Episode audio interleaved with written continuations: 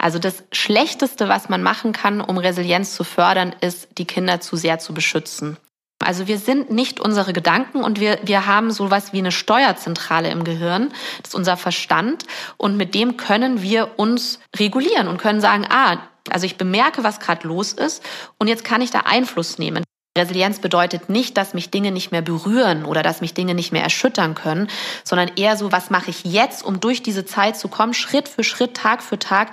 Und die Resilienz ergibt sich dann danach. Also was mache ich denn jetzt mit den Trümmern? Und wie gehe ich dann damit um? Hallo und herzlich willkommen bei Auf Herz und Nieren, dem Podcast für Gesundheit und ein gutes Körpergefühl. Wir sind Andrea Bannert, Leiterin der Online-Redaktion von fokusarztsuche.de und Mikrobiologin. Und Eva Maria Vogel, Gesundheitsredakteurin bei Fokus Gesundheit. Wir sind Ursachenforscherinnen, wenn es darum geht, warum sich in bestimmten Situationen Herz, Kopf, Darm, Haut und Co. mit seltsamen Reaktionen melden. Und wir wollen herausfinden, wie wir uns in unserem Körper immer noch ein Stückchen wohler fühlen können. Wir wollen heute für euch erstmal herausfinden, was Resilienz überhaupt ist, wie sie entsteht und wie man sie vielleicht trainieren und verbessern kann. Und dazu haben wir Dr. Tatjana Reichert eingeladen. Sie ist Ärztin, Psychotherapeutin, Coach und Autorin des Buches Das Prinzip Selbstfürsorge. Und sie hat das Kitchen to Soul gegründet. Das ist eine Mischung aus Café, Bar, Buchladen und Fortbildungsakademie in München, wo wir heute auch vor Ort sind. Aktuell arbeitet sie an einem Buch zum Thema Resilienz und sie kann uns sicher eine ganze Menge darüber verraten, wie es uns gelingt, uns gut um uns selbst zu kümmern. Herzlich willkommen, Tatjana. Ja, vielen Dank. Schön, dass ihr da seid. Tatjana, ich habe es gerade schon aufgezählt. Du verfolgst eine ganze Menge toller Projekte, hast auch einen spannenden Lebenslauf. Du warst zehn Jahre am Klinikum rechts der ISA in München, am Ende auch Oberärztin. Heute gibst du zahlreiche Coachings, hast das Café, schreibst Bücher. Ganze Menge zu tun, würde ich sagen. Würdest du dich selbst als resilient bezeichnen? Weiß ich nicht. Und zwar deswegen, weil ich noch nie toi toi toi in meinem Leben mit wirklich heftigen Herausforderungen zu kämpfen hatte.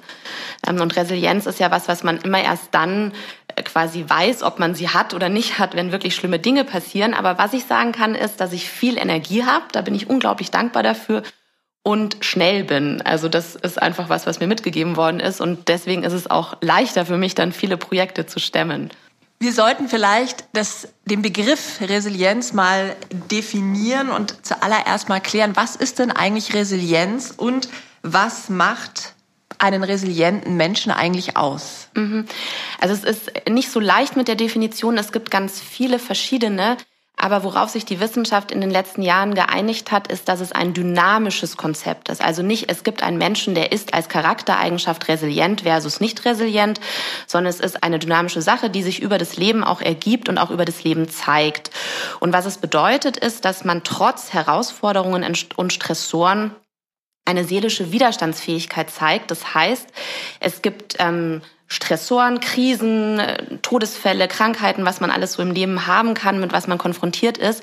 Aber man fällt nicht auf den Boden und bleibt liegen, sondern man steht wieder auf. Und das geht sogar so weit, dass Menschen, die wirkliche Traumatisierungen erlebt haben, also Naturkatastrophen, Vergewaltigungen, Überfälle, also wo wirklich das Leben auch bedroht war oder die das so wahrgenommen haben, dass sie hilflos ausgeliefert waren, dass wenn diese Menschen nach solchen Vorfällen für sich sagen konnten, ich bin nicht das Opfer der Umstände, ähm, sondern ich kann kann mein Leben wieder in die Hand nehmen, dass die dann signifikant seltener eben zum Beispiel eine posttraumatische Belastungsstörung oder eine Depression erlitten haben. Und was da eben auch noch mit dabei ist, nennt man posttraumatisches Wachstum, dass man sieht, dass Menschen sogar nach solchen heftigen Ereignissen gestärkt aus solchen Situationen rausgehen können. Also da, manchmal sagt man ja so lapidar, die Krise als Chance sehen, aber das ist das, was man auch biologisch ähm, oder auch psychologisch sehen kann, dass Menschen tatsächlich aus Krisen was Positives mitnehmen. Und genau, und das ist quasi so in Kürze zusammengefasst das Konzept der Resilienz. Früher hat man sich da besonders eben auch mit Traumatisierungen beschäftigt und heutzutage ist es viel mehr auch im Bereich des allgemeinen Stresserlebens. Also so dieses, wie geht man mit Stress gut um. In der Psychologie gibt es ja öfter mal sowas wie Skalen oder Faktoren. Gibt es so etwas auch für Resilienz? Also lässt sich Resilienz messen oder vergleichen? Also es gibt äh, einige validierte Skalen zum Messen der Resilienz, aber das ist total problematisch und man kann Resilienz eigentlich de facto nicht messen, weil es ja etwas ist, was sich erst ergibt im Zusammenhang mit dem Stressor. Also Stressor im Sinne von Einwirkung von außen, Herausforderung, Krise. Ähm, jetzt kann man sich vorstellen, Menschen haben vielleicht eine massive Herausforderung. Jetzt zum Beispiel äh, müssen vor einem Krieg fliehen. Und jetzt ist die Frage, wie viele an oder wie stark sind die Symptome, die sie ausbilden also Symptome im Sinn von vielleicht depressive Symptomatik, Angstzustände, Schlafstörungen, innere Anspannung und so weiter. Und wenn man jetzt zum Beispiel merkt, okay, da hat jemand eine ganz hohe Belastung und Herausforderung und entwickelt nur relativ milde Symptome im Nachgang, dann würde man sagen, das ist ein eher resilienter Mensch. Wenn ich jetzt nur zum Beispiel, sage ich jetzt, ähm, Druck auf der Arbeit habe und deswegen aber schon ganz starke Symptome entwickle, dann würde man sagen, habe ich eher eine niedrige Resilienz. Also immer in Abhängigkeit zu sehen von von der Herausforderung und dann, was entwickle ich danach? Also kann man eigentlich Resilienz wirklich nur über den Verlauf beobachten. Man kann messen, also man kann natürlich sagen, heute bin ich resilient in, auf einer Skala von 0 bis 10, aber die Aussagekraft ist halt nicht wirklich hoch. Du hast jetzt schon erklärt, was für gesundheitliche Folgen es haben kann, wenn man weniger resilient ist, bis hin zu psychischen Erkrankungen. Kannst du vielleicht noch mal kurz erklären die Symptome, über die du jetzt eben gesprochen hast? Also was sind so diese ersten Anzeichen, ja, die man spürt, wenn man eben nicht so resilient ist in einer bestimmten Situation. Mhm, vielleicht muss man noch mal erklären, dass es eigentlich die ganze Zeit darum geht, eine Balance aufrechtzuerhalten, also zwischen Stressoren, den Belastungen und auf der anderen Seite den Ressourcen, den Kraftquellen. Und ähm, wenn das im Unverhältnis ist, also wenn ich viel mehr Stress empfinde und das ist, Stress ist an sich per se auch nicht unbedingt immer negativ. Es gibt ja durchaus auch Stress, der uns positiv anregt und ins so Flow-Erlebnisse bringt. Aber wenn der negative Stress überwiegt und ich zu wenig habe, dem entgegenzusetzen auf der anderen Seite, dann kann das Gleichgewicht kippen und dann signalisiert mir das der Körper mit sogenannten Stresswarnzeichen. Also zum Beispiel, das kennt jeder, wenn man, wenn man länger oder viel oder im starken Stress Stress ist, ähm, dass man dann vielleicht Schlafstörungen entwickelt, eine innere Unruhe oder Anspannung hat, dass man ähm, Kopfschmerzen bekommt, weil die Muskeln die ganze Zeit verspannt sind. Also man muss sich das ja so vorstellen, als wäre der Körper in einer Kampf- und Fluchtreaktion. Der stellt die Energie bereit, um jetzt zu überleben wenn ich letztendlich zu stark in dieser oder zu lange in dieser Situation bin, dann baut sich der Körper auch dementsprechend um und dann kann es eben zum Bluthochdruck kommen oder dieses Angstzentrum ist so stark alarmiert, dass ich vielleicht Panikattacken bekomme. Und das ist auch der Mechanismus, warum über diese Stressbelastung, wir nennen das ja dann auch stressassoziierte Krankheiten entstehen können, weil dann letztendlich Umbauprozesse auch im Gehirn stattfinden, wodurch dann eben auch unsere Botenstoffausschüttungen sich verändern und wir eben weniger Freude empfinden können und mehr von diesen Angsthormonen letztendlich auch verspüren. Und das ist das, was wir bemerken können als Warnzeichen. Jetzt ist es natürlich interessant, wie viele Menschen haben eine gute Resilienz und wie viele nicht so. Es gibt Studien, die zeigen, 60 Prozent der Menschen sagen von sich selbst, sie fühlen sich öfter gestresst. Warum geraten wir in diese Stressfallen und warum ist diese Zahl, 60 Prozent ist schon hoch, warum ist diese Zahl so hoch? Erstmal bedeutet ja nicht, dass wenn ich Stress subjektiv empfinde, dass ich deswegen weniger resilient bin. Die Frage ist, wie gehe ich dann damit um letztendlich?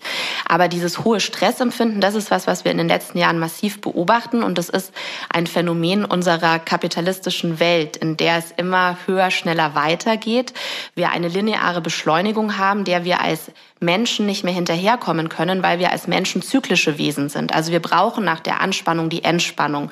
Wir brauchen nach dem Wachsein den Schlaf.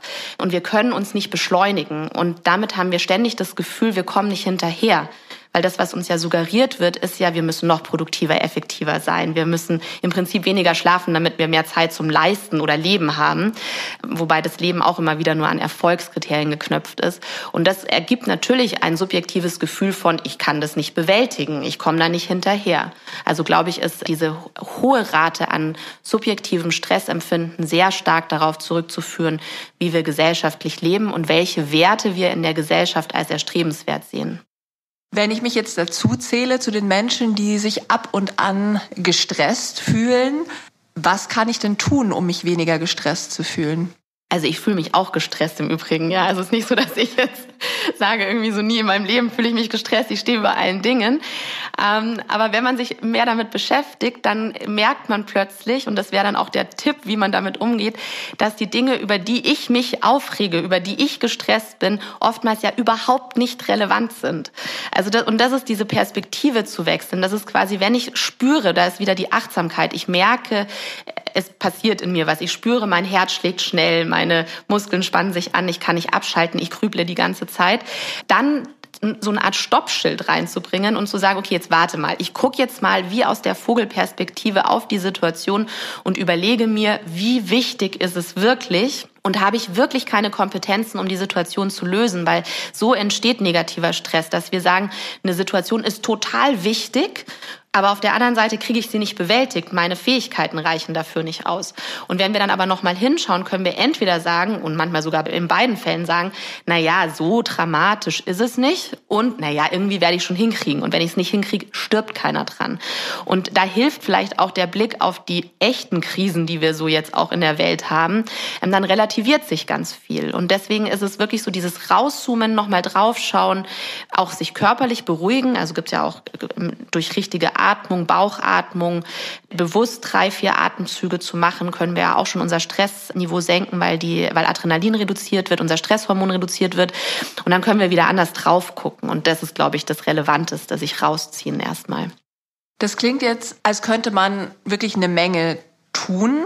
Gibt es auch eine genetische Veranlagung? Also wie viel psychische Widerstandsfähigkeit ist denn vielleicht genetisch festgelegt oder hat sich schon in der Kindheit entwickelt?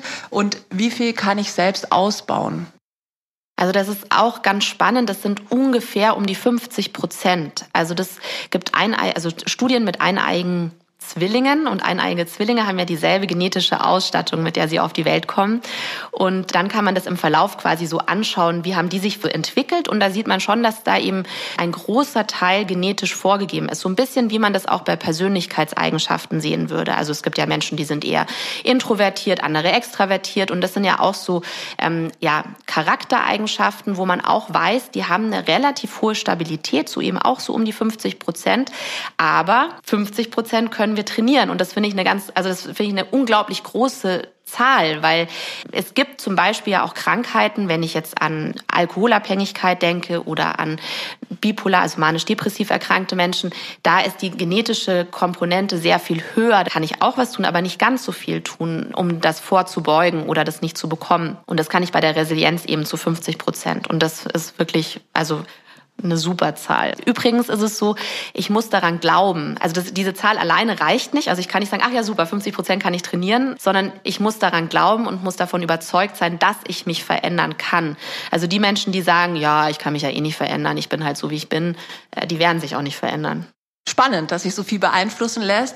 Was ich an mir selbst festgestellt habe, seit ich Teams leite, früher in der Wissenschaft, jetzt im Journalismus, bin ich schon sehr viel resistenter in Bezug auf größere Belastungen geworden, wenn es mal so richtig kracht. Und ich habe so das Gefühl, das liegt einfach auch daran, dass ich einfach viele Situationen jetzt auch schon mal erlebt habe. Ja, wenn sie halt zum zweiten oder zum dritten und vierten Mal in einer ähnlichen Art und Weise kommen, dann ist man irgendwie entspannter und kann mhm. besser äh, damit umgehen. Mich würde jetzt interessieren, welche Fähigkeiten in Bezug auf Resilienz lassen sich denn quasi trainieren?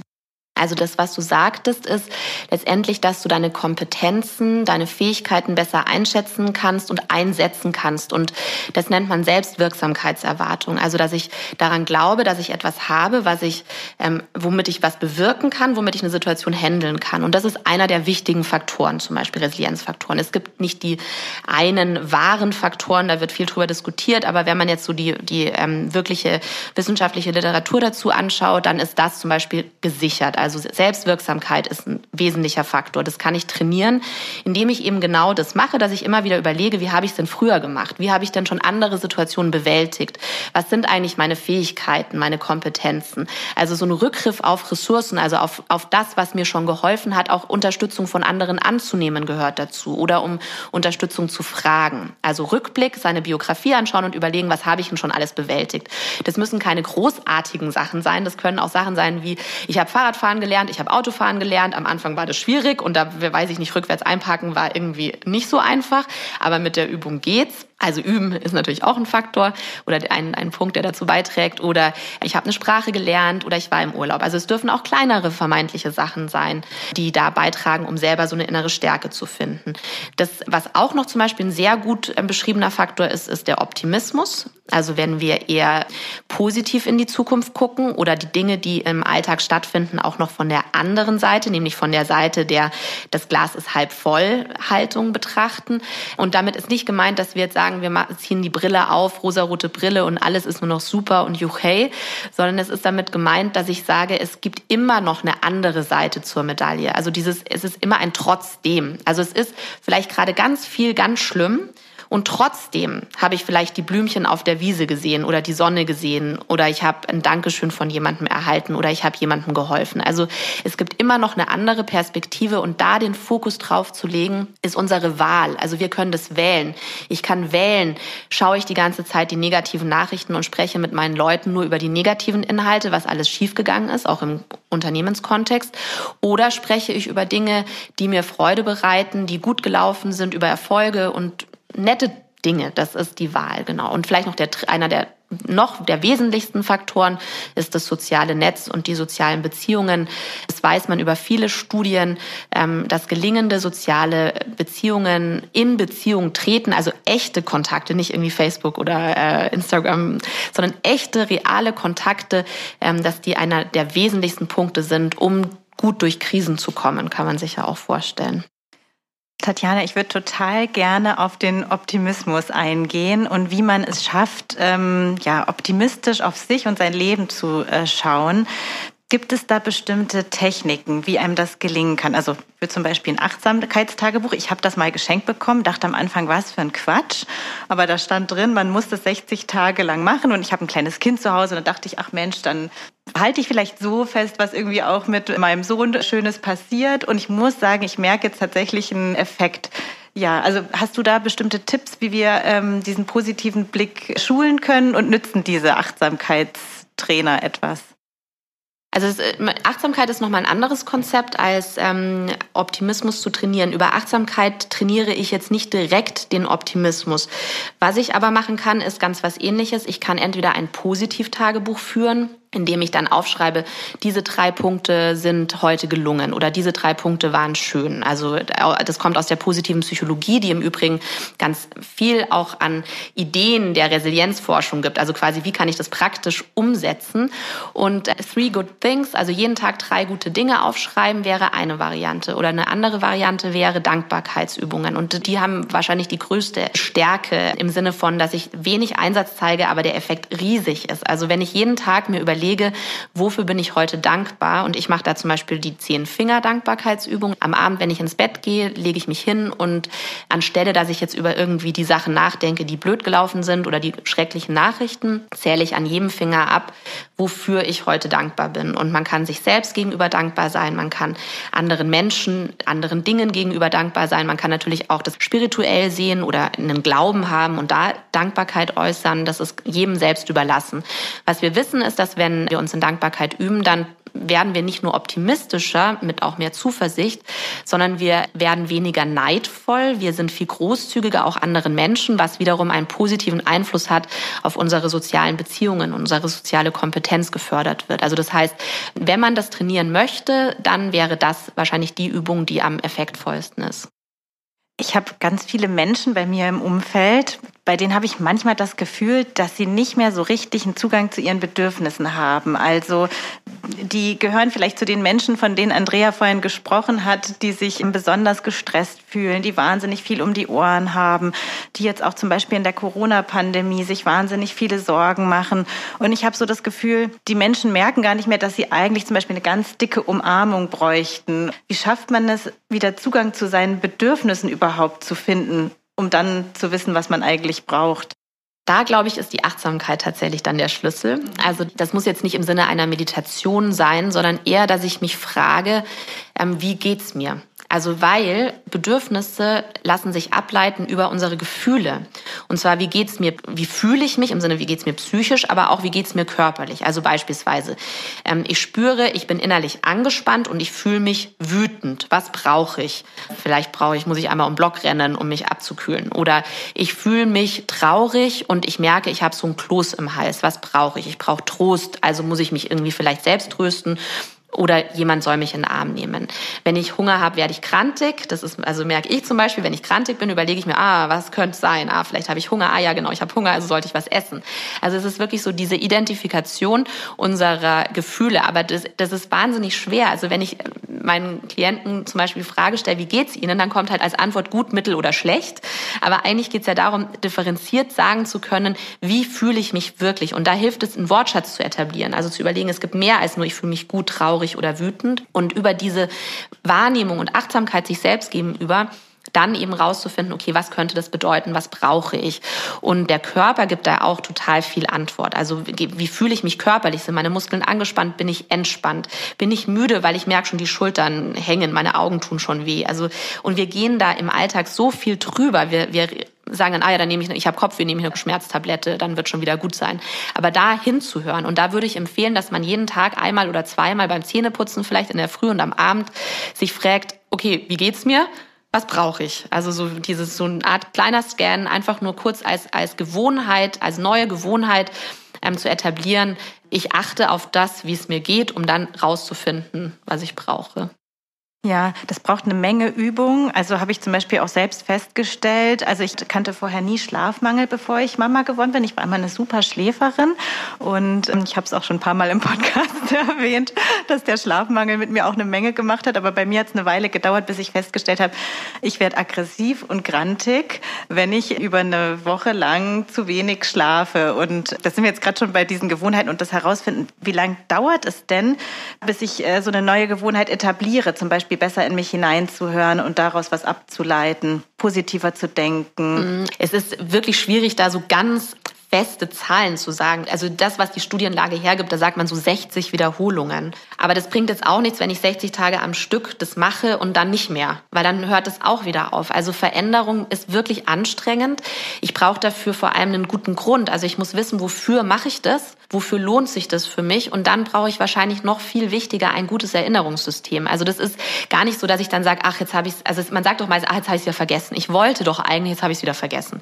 Und eigentlich will ich es und finde es auch gut, aber dann vergesse ich es wieder. Also brauche ich irgendwie Symbole oder ich muss es in den Kalender eintragen oder ich muss es mit jemand anderem teilen, also mit, mit einem Menschen besprechen, der mich dann unterstützt, also dass dann irgendjemand mich dran erinnert und von außen vielleicht oder sogar mitmacht, dass man so Tandems bildet, ähm, dass man mit Freunden bespricht, komm, lass, erinnere uns dran, dass wenn wir über, immer nur über das Negative reden, dass wir dann doch auch nochmal die schönen Sachen besprechen.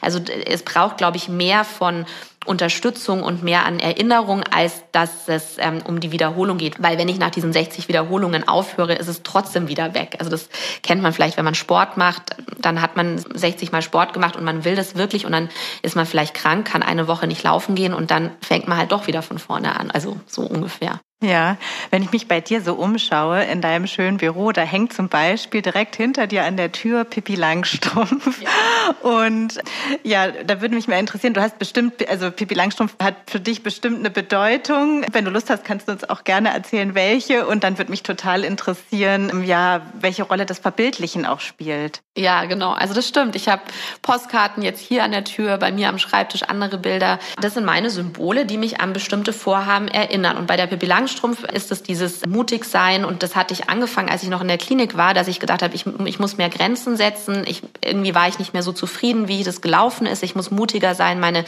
Wünsche zu artikulieren. Und da habe ich mir gedacht, wo kann ich das abschauen? Und da ist Pippi Langstrumpf für mich das Symbol gewesen. Und dann habe ich das aufgehängt und immer wenn ich das sehe, erinnert mich das. Und das Tolle an solchen Symbolen ist, dass da ganz viel unbewusst stattfindet. Also ich muss da nicht immer, der, ah ja klar, genau, ich wollte ja, ich muss ja, sondern es ist dann so, es schwingt dann so mit und das ist tatsächlich so eine Visualisierung.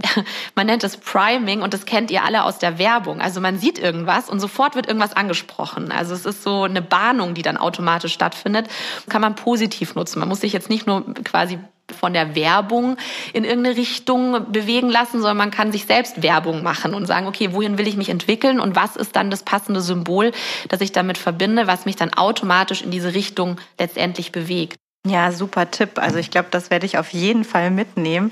Ja, ich würde jetzt gerne noch mal auf eine spannende Studie eingehen aus der Resilienzforschung. Und zwar hat die Psychologin Emily Werner auf der hawaiianischen Insel Kauai an die 700 Kinder über 40 Jahre hinweg begleitet, also ihre Biografien verfolgt, von der Kindheit bis ins Erwachsenenalter. Und die Forscherin hat festgestellt, dass auch Kinder, die unter schwierigen Bedingungen aufgewachsen sind, später ein glückliches Leben führten.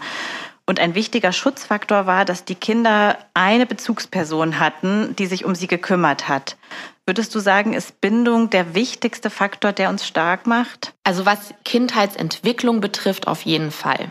Also das ist, da muss man auch sagen, dass zu der Frage vorhin, wie viel kann man beeinflussen bei den 50 Prozent, da spielen ja nicht nur Genetik eine Rolle, sondern eben auch Umwelteinflüsse. Man weiß aber schon, dass wenn in der Kindheit ich sage es jetzt einfach mal so platt, Dinge echt schiefgelaufen sind, dann ist es schwer, das nachher auszuwiegeln. Und das hat man eben in der Studie gesehen, dass von diesen schwer belasteten Menschen oder Kindern, also die sind ja in ganz schwierigen Umständen aufgewachsen, ist ein Drittel gesund geblieben. Also es sind nicht alle, sondern ein Drittel hat es geschafft. Und der Faktor, der erklärt hat, warum ein Drittel der Kinder es geschafft hat, war, dass diese Kinder die stabilen Beziehungen hatten. Also das heißt, dass wenn ich keine stabilen Beziehungen habe als Kind, ähm, dann werde ich das wahrscheinlich im späteren Leben schwer aufholen können. Und mit stabilen Beziehungen ist jetzt nicht nur gemeint die, die Eltern-Kind-Beziehung, sondern es, es hat sich da gezeigt, dass wenn Nachbarn oder Großeltern oder Freunde oder Onkel, Tante die Kinder quasi in Anführungszeichen adoptiert haben, dann hat es genauso funktioniert. Also es müssen nicht die leiblichen Eltern sein, aber es braucht eine verlässliche Beziehung, um eine Bindungserfahrung machen zu können, ja. Und nicht, dass da jetzt Zuhörerinnen und Zuhörer sich denken, oh Gott, ho, hoffentlich ist es bei meinen Kindern oder nicht, dass da irgendwas ist. Wir sprechen da wirklich sonst von Vernachlässigung. Es gibt auch Studien mit Kindern, die in Kinderheime gekommen sind und gar nicht berührt worden sind. Das war so in den, in, hat man mal Studien gemacht, Gott sei Dank ist das schon sehr lange her, und hat man herausgefunden, dass die Kinder dann einfach auch sterben. Also wir brauchen das als Menschen und deswegen reden wir jetzt hier schon entweder, also so wirklich ganz vernachlässigt nicht oder schon in Beziehung seiend. Aber natürlich gibt es auch Abstufungen. Es gibt auch Menschen, die wachsen super behütet auf und haben trotzdem keine stabile Bezugsperson. Und die haben es tatsächlich schwerer, weil, vielleicht noch ganz interessant, wir haben ja ein körpereigenes Stresssystem, aber wir haben auch ein körpereigenes Beruhigungssystem. Und das bildet sich nicht richtig aus. Und das heißt, diese Kinder sind immer so ein Ticken mehr in diesem Stress, in dieser Alarmbereitschaft. Und alles, was dann im späteren Leben auf sie zukommt, wird quasi schwerer auf diese Stressachse einzahlen und sie werden schnell schneller in Stress geraten und werden sich selber schlechter nach unten regulieren können. Und das ist so ein bisschen auch der biologische Hintergrund, warum das so schwierig ist, es später wieder aufzuwiegeln. Jetzt werden uns ja auch viele äh, Mütter tatsächlich zuhören und Andrea zum Beispiel hat einen äh, süßen kleinen Neffen, der ihr sehr am Herzen liegt. Ich habe es schon gesagt, ich habe einen zweijährigen Sohn. Was können wir als Bezugsperson oder Bindungsperson denn außerdem tun, um unser Kind ja so resilient wie möglich zu machen oder es dabei zu unterstützen? Ja, das ist eine super wichtige Frage, nämlich ähm, Stress aussetzen. Also das Schlechteste, was man machen kann, um Resilienz zu fördern, ist, die Kinder zu sehr zu beschützen. Gibt es auch ganz viele Studien dazu. Also Kinder, die besonders beschützt aufwachsen, lernen nicht mit den Herausforderungen umzugehen und die erwerben quasi keine Kompetenz. Das ist so ein bisschen wie Üben am Kleinen. Also wenn ich nicht an kleinen Dingen üben kann, weiß ich später nicht, wie mache ich es mit den großen Problemen. Man nennt es auch Stressimpfungen. Also wenn ich quasi mit kleinen Stressoren im Leben schon Kontakt hatte, dann, wenn der große Stressor kommt, weiß ich quasi, wie ich darauf antworten kann. Und das ist wirklich notwendig. Und das ist auch was, was wir in der Gesellschaft beobachten, dass ja die Kinder tatsächlich eher immer so helikoptermäßig aufgezogen werden und dadurch aber genau das verlieren. Sie wissen nicht, wie sie mit Konflikten umgehen. Sie wissen nicht, wie sie mit Niederlagen und Scheitern umgehen, weil ihnen alles abgenommen wird. Aber dieses Abnehmen ist nicht hilfreich. Also was Resilienz betrifft, auf jeden Fall überhaupt nicht. Natürlich sollen Kinder keinen Traumatisierungen ausgesetzt werden. Das ist ja noch eine, eine Spanne von Stress versus dann wirklich heftigster Stress zur Traumatisierung hin. Aber ähm, so ein bisschen was auf jeden Fall. Also Selbstständigkeit erziehen und Fokus auf das, wo es um wieder Selbstwirksamkeit geht. Nicht darauf, was ist am Ende bei rausgekommen. Also nicht, ah super, du hast eine Note eins bekommen, sondern sondern den Weg dahin zu würdigen. Ah, du hast dich angestrengt, super. Also das ist eher so dieses, dass ich ähm, den Kindern bestätige, dass der Weg, also dieser Aufwand, den einzugehen und vielleicht Kompetenzen darüber zu entwickeln, das ist das Relevante. Was am Ende bei rauskommt, ist gar nicht so wichtig, sondern eher die Strategie, das ist das Wichtige. Ja, ich versuche auch immer irgendwie zu signalisieren, egal wie es jetzt gelaufen ist, ich hab dich lieb. Also genau, wir sind da als Eltern. Ähm, heute Morgen hat er sich wahnsinnig geärgert, weil er nicht mehr Bobbycar fahren durfte, sondern in die Kita musste. Und dann haben wir auch gesagt, wir haben dich trotzdem lieb, aber wir müssen jetzt los und ich ja. muss jetzt zum Podcast. Ja, vielleicht auch noch eine Sache. Gefühle, das ist auch was, was Kinder früher nicht gelernt haben, weil Menschen mit Gefühlen nicht so viel umgegangen sind, aber jetzt immer mehr das auch zum Thema in der Gesellschaft wird. Und das ist gut, wenn Kinder auch schon wissen, ah, ich fühle mich wütend, weil die Mama mir das spiegelt, also weil die Mama mir sagt, ah, du fühlst dich gerade wohl wütend oder du bist gerade traurig, dann erlernen auch die Kinder einen größeren Wortschatz für ihre eigenen Befindlichkeiten. Und das wiederum ist dann wieder leichter am Ende im Erwachsenenleben damit umzugehen. Ja, das versuche ich tatsächlich immer. Aber neulich habe ich mich gefragt, ich habe dann gesagt, du bist jetzt wütend. Und habe ich gedacht, vielleicht ist er das aber gar nicht. Aber no. ähm, welche Faktoren außer Bindung auf sich selbst achten, also Achtsamkeit, positiv denken, gibt es noch, die die Resilienz irgendwie fördern? Selbstregulation ist noch ein ganz wichtiger Punkt zu dem, was wir schon angesprochen haben. Selbstregulationsfähigkeit, das bedeutet, und da kommen auch so ein paar Sachen zusammen, nämlich zum Beispiel die Achtsamkeit, dass wir bemerken, wenn wir im Stress sind beispielsweise oder wenn es uns schlecht geht und dann eben zum einen unsere Bedürfnisse dadurch entdecken und aber vor allem auch was tun können und dass wir wissen, dass wir auf uns und unser Verhalten, unser Denken Einfluss nehmen können. Also wir müssen dann nicht wie ein Autopilot auf jeden Reiz reagieren und zum Beispiel im Stau ständig anfangen zu schreien und einen Bluthochdruck zu bekommen, weil wir sagen, oh, stehe schon wieder im Stau, sondern wir können dann wählen und können sagen, ah, okay, ich merke, ich bin jetzt wieder in so einer Anspannung. Was kann ich jetzt tun, um damit ressourcenschonender umzugehen? Weil darum geht's ja. Also es geht ja eigentlich darum, wie kann ich Energie sparen, damit ich sie an anderer Stelle vorrätig habe. Und wenn ich sie im Stau raushaue, die Energie, das ist vollkommen unsinnig, dann bleibt mir das nicht mehr übrig für eine andere Situation, wo ich den, die Energie eben stärker bräuchte oder die wichtiger wäre.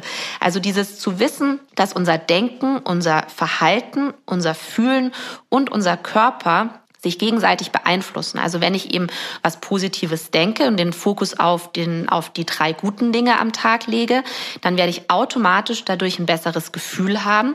Ich werde körperlich anders dastehen. Ich habe vielleicht auch eine andere Körperhaltung. Ich werde einen ruhigeren oder niedrigeren Puls haben. Und ich werde mich dann auch anders verhalten und vielleicht auch ähm, offener anderen Menschen gegenüber sein. Und das zu begreifen und zu wissen und dass ich da auch einen Einfluss nehmen kann und sagen kann, ah, ich will jetzt vielleicht nicht schreien, sondern ich überlege, überlege mir, was mache ich denn stattdessen? Oder ich will jetzt nicht streiten, sondern gibt es noch eine Alternative zu meiner Verhaltensmöglichkeit? Das ist ja eigentlich das, was den Menschen erst zum Menschen macht und auch vom Tier unterscheidet. Und da liegt auch unser freier Wille da drin, dass ich die Möglichkeit habe zu entscheiden, wie ich mich zu den Dingen verhalte. In Gedanken sein, in meiner Einstellung, aber es kann natürlich auch in meinem tatsächlichen Verhalten sein. Und das ist eben auch ein ganz großer Faktor, weil der eben wieder die Selbstwirksamkeit fördert, aber vor allem mir dabei hilft, aus unangenehmen Gefühlen wieder rauszukommen und mich selbst wieder über Ablenkung oder andere Strategien in ein angenehmeres Gefühl zu bringen. Und hast du zum Beispiel da einen Tipp? Also ich glaube, das Grübeln zum Beispiel ist auch ein ganz großer Stressfaktor. Viele denken ja darüber nach, was andere von ihnen halten, wie sie bei irgendwem angekommen sind. Jeder, der Liebeskummer schon mal hatte, der weiß ganz genau, wie es sich anfühlt, wenn man darüber nachgrübelt. Meldet er sich noch oder nicht oder was auch immer. Was kann man denn gegen diese energiefressende Grübelspirale tun? Ja, das erste ist, dass Grübeln ja kommt ja nicht zu einem Ergebnis. Das ist die Definition davon. Also es ist ja nicht so, dass ich dann eine Lösung finde, sondern man nennt es Ruminieren, Wiederkäuen. Man käut die ganze Zeit irgendwelche Gedanken wieder, die aber überhaupt nichts bringen. Und anstelle sich jetzt darüber zu ärgern, dass man grübelt, was dann eigentlich das Grübeln oft aufrecht erhält, wäre es besser, dass man das einfach wahrnimmt. Also auch wieder die Achtsamkeit ist da hilfreich und merkt, ah, okay, ich grüble gerade. Und dann eher sich tröstet, eher so mit einem Mitgefühl mit sich umgeht und sagt, ah, okay, ja, weil gerade Liebeskummer beispielsweise ist halt auch gerade schwierig oder ja, ich habe da jetzt auch die Sorgen. Und dass man in dem Moment, wo man das auch so ein Stück weit zulässt, es auch leichter wieder begrenzen kann, indem man dann zum Beispiel sagt, das ist ein Tipp aus der Verhaltenstherapie, dass man sagt, okay, zehn Minuten am Tag darf ich grübeln, nicht im Bett, auf gar keinen Fall, sondern dann setzt man sich auf irgendeinen Stuhl, man nennt es auch Grübelstuhl, und dann sitzt man da und dann grübelt man, stellt man sich einen Wecker und dann darf man diesen ganzen Grübelgedanken zehn Minuten nachhängen, dann klingelt der Wecker und dann geht's weiter mit anderen Gedanken. Und wenn ich tagsüber immer wieder in diese Falle tappe oder nachts im Bett liege und ah, jetzt fange ich schon wieder an zu grübeln, sagen, okay, ich weiß, ich darf ja morgen wieder zehn Minuten und dann kann ich das so quasi dahin äh, postponen. Und das kann das Gehirn verstehen. Und was aber auch noch hilft beim Grübeln dann, ist zum Beispiel wirklich den Fokus auf was anderes zu legen, beispielsweise die Dankbarkeitsübung. Also dass ich sage, okay, ich merke, ich grüble, ist okay, kann ich nachvollziehen, ich kann mich jetzt trösten, kann sagen, verstehe ich, dass ich grüble. Jetzt reicht's mir dann aber auch wieder. Jetzt konzentriere ich mich lieber auf die zehn Dinge, die heute gut gelaufen sind oder für die ich dankbar bin. Also sich da auch manchmal so ein bisschen selber einen Schubs geben, Ganz wichtig, weil wir die Möglichkeit haben. Also wir sind nicht unsere Gedanken und wir, wir haben sowas wie eine Steuerzentrale im Gehirn. Das ist unser Verstand. Und mit dem können wir uns regulieren und können sagen, ah, also ich bemerke, was gerade los ist und jetzt kann ich da Einfluss nehmen. Das klappt jetzt nicht immer sofort und vor allem klappt es nicht, indem ich sage, ah, ich will nicht, also höre ich dann auf. Das geht nicht, sondern ich brauche quasi eine Alternative. Sport hilft wahnsinnig gut beim Grübeln. Also über die Körperebene. Was kann ich körperlich tun? Wie kann ich mich auf andere Gedanken bringen? Wie kann ich vielleicht mit anderen Menschen sprechen, um mich abzulenken? Und das ist alles Resilienz oder Resilienzfähigkeit, dass ich quasi ein Set an Skills habe, an Fähigkeiten, wie ich mit Situationen umgehe, um mich selbst, ja, in eine andere Richtung auch zu bringen. Also Selbstregulation dann auch wieder. Mhm.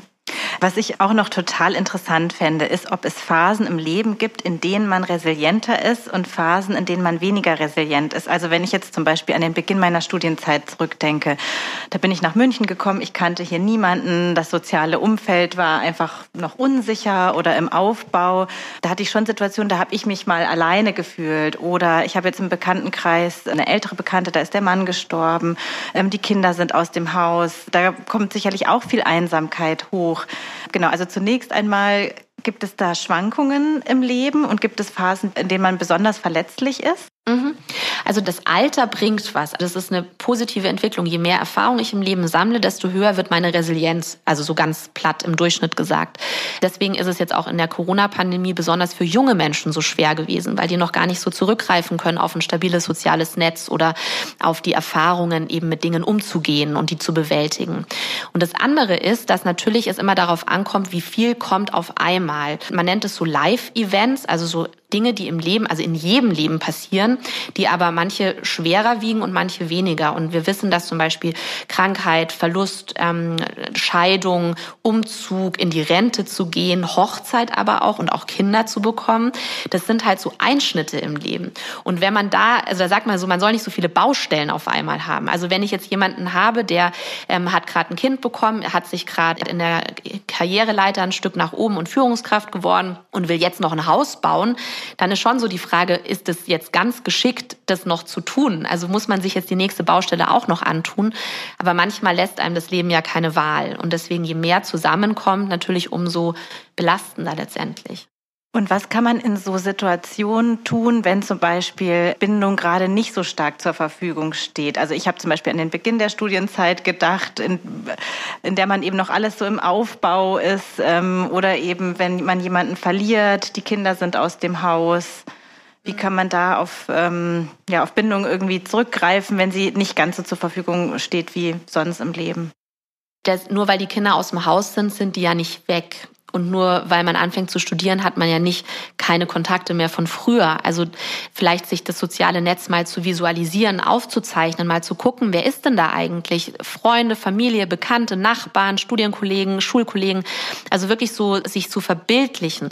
Und dann ist vielleicht auch noch so eine Idee, dass wir vielleicht manchmal die, die falsche Vorstellung haben, dass wir besonders viele Freunde brauchen. Das stimmt aber nicht. Fünf wir brauchen fünf enge Bezugspersonen im Leben. Also enge Bezugspersonen, damit meint man Freundschaften, wo man denen vertrauen würde, denen man irgendwas erzählen könnte, ähm, innere, intime Details auch vielleicht. Ja, also das ist was, was man erstreben könnte. Und dann sind es Bekannte und ja, weitere entfernte, auch Verwandte, Familie gehören ja auch dazu. Also das heißt, sich zu visualisieren, so bewusst zu machen, wen habe ich denn, auf wen kann ich auch zurückgreifen und natürlich schon auch aktiv selbst soziale Kontakte zu fördern, zu pflegen. Also wie eine Blume, die gegossen werden muss, muss ein sozialer Kontakt halt auch gepflegt werden. Und da hilft es, dass ich selber darüber nachdenke, was ist eben wichtig im Leben, was ist mir wichtig und wo setze ich meine Energien und meine Zeit ein. Und ich kann nicht alles gleichzeitig machen. Also wäre es dann im Sinne der Resilienzförderung geschickter, den Fokus auf Beziehungsgestaltung und Beziehungspflege zu legen, weil das am Ende mehr bringt. Da wird sich auch die Frage für mich direkt anschließen, was kann ich denn als Freundin tun, wenn jemand in einer schwierigen Situation ist, um die Resilienz zu stärken? Was ist da hilfreich? Eigentlich erstmal da sein und nicht bewerten, also nicht irgendwie sagen, ach komm, ist doch nicht so schlimm oder das haben andere auch geschafft, dann wirst du es auch schaffen, sondern eher so dieses einfach nur da sein und trösten und ähm, geteiltes Leid ist halbes Leid, Körperkontakt hilft, das beruhigt, also einfach nur die Hand irgendwie halten, also das macht man ja automatisch. Es ist aber auch ähm, über die Botenstoffe erklärbar, dass sich dann tatsächlich dieses Beruhigungssystem im Körper aktiviert.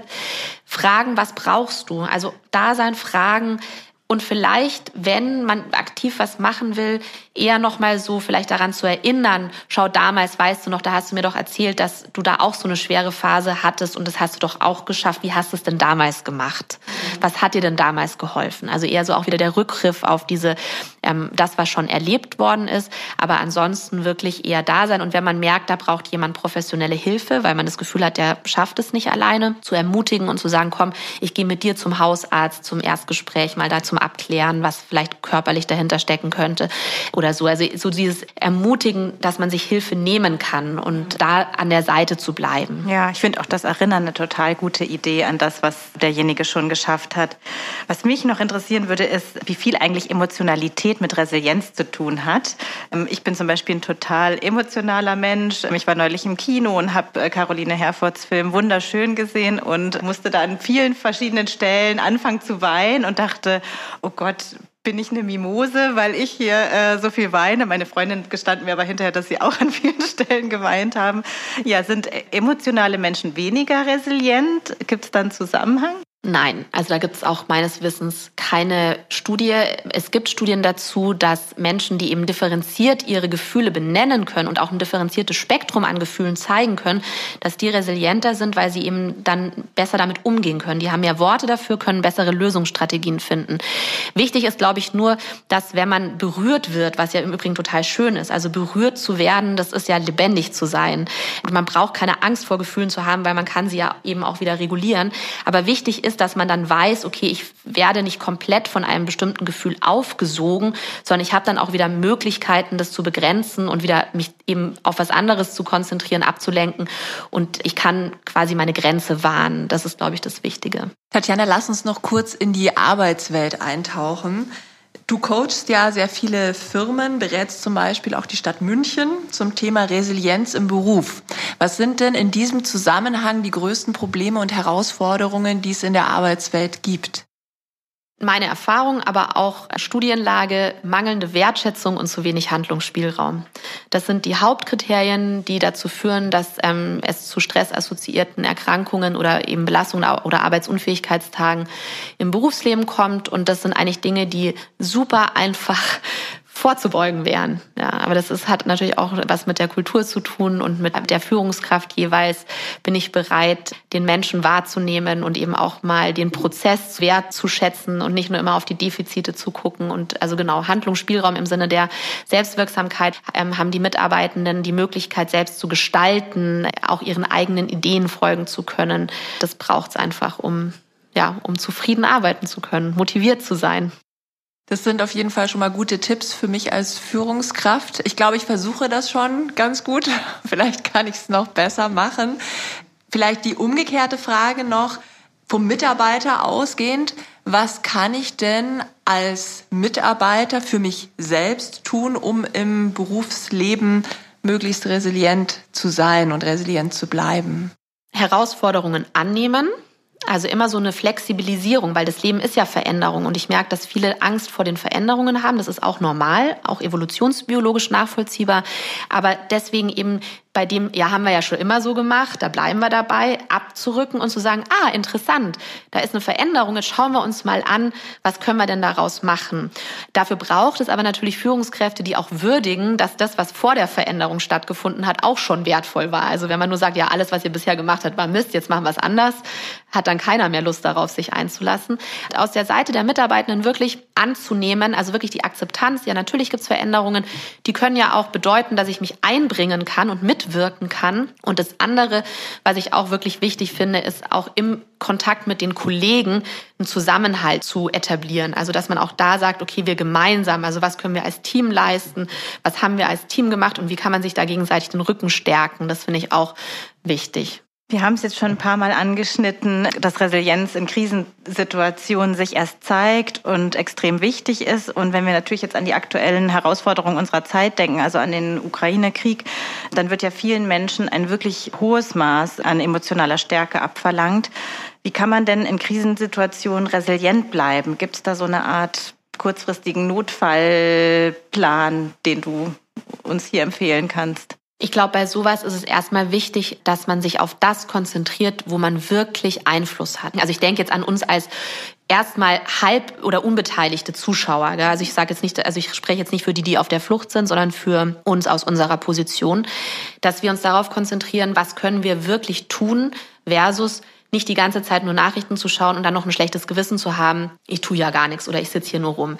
Und es muss damit jetzt nicht gemeint sein, wirklich für die Kriegsflüchtlinge oder für den Krieg zu helfen und zu spenden, sondern was kann ich in meinem Umfeld überhaupt tun? Also kann ich vielleicht meinem Nachbarn helfen, die Einkaufstüten hochzutragen? Kann ich meinem Postboten Danke sagen? Kann ich der Kassiererin ein freundliches Wort gegenüber aufbringen? Also so ganz konkret, weil das gibt uns wieder das Gefühl von Kontrolle. Wenn wir uns darauf konzentrieren zu schauen, worauf habe ich Einfluss? Fokussieren wir uns auf das, wo wir wirklich auch Einfluss nehmen können. Und das andere ist dann eher so, oh Gott, ich bin verloren. Also ich bin so ein Opfer. Ich, also ich bin in der Passivität. Das ist das eine. Und das andere ist jetzt in dem Fall auch wirklich den Nachrichtenkonsum zu regulieren, zu gucken, wann macht es denn Sinn, welche Nachrichten zu gucken, zu hören, zu schauen, äh, zu lesen. Also muss ich mit, ich zum Beispiel schaue keine Nachrichten. Ich will die Bilder nicht sehen.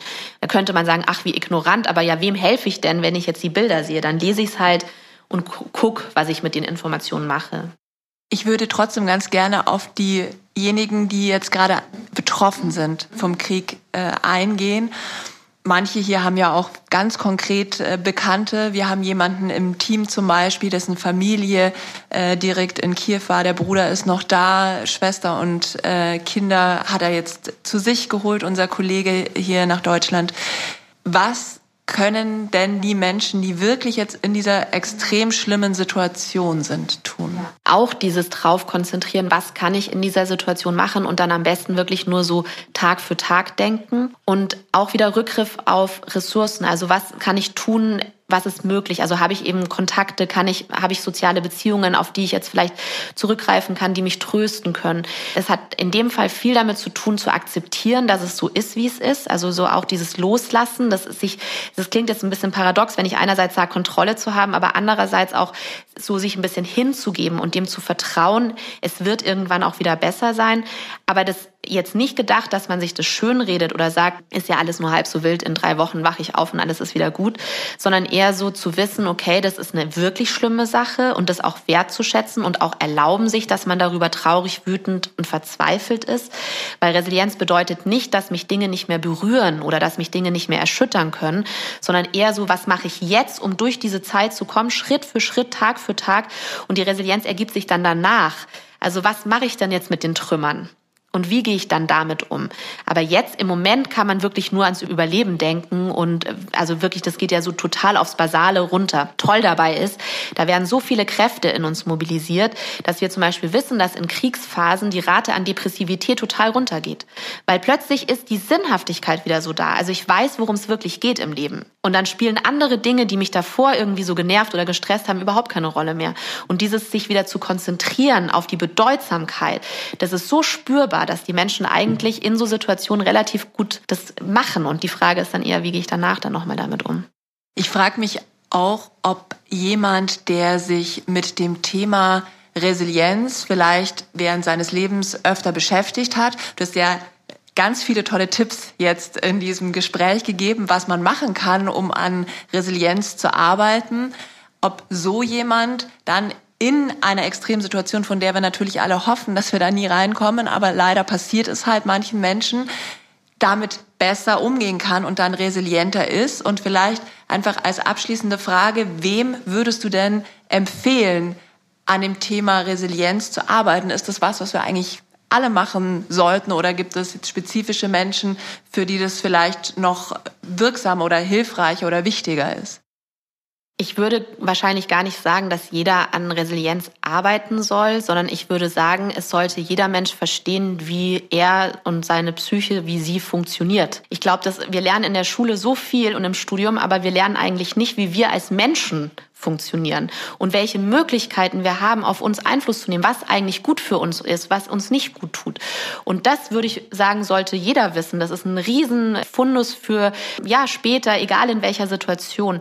Ich glaube, ich würde jetzt gar nicht so spezifisch sagen, jeder muss ein Resilienztraining machen, weil ich weiß, dass Menschen resilient sind. Also wir sind eine unglaublich starke Spezies. Wir hätten sonst nie überlebt und würden hier nie sitzen.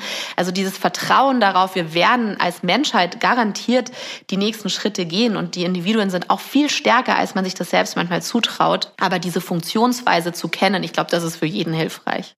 Tatjana, das war ein total schönes Schlusswort. Ich bedanke mich ganz herzlich. Ich glaube, wir haben wirklich jede Menge spannender Tipps oder guter Tipps mitgenommen.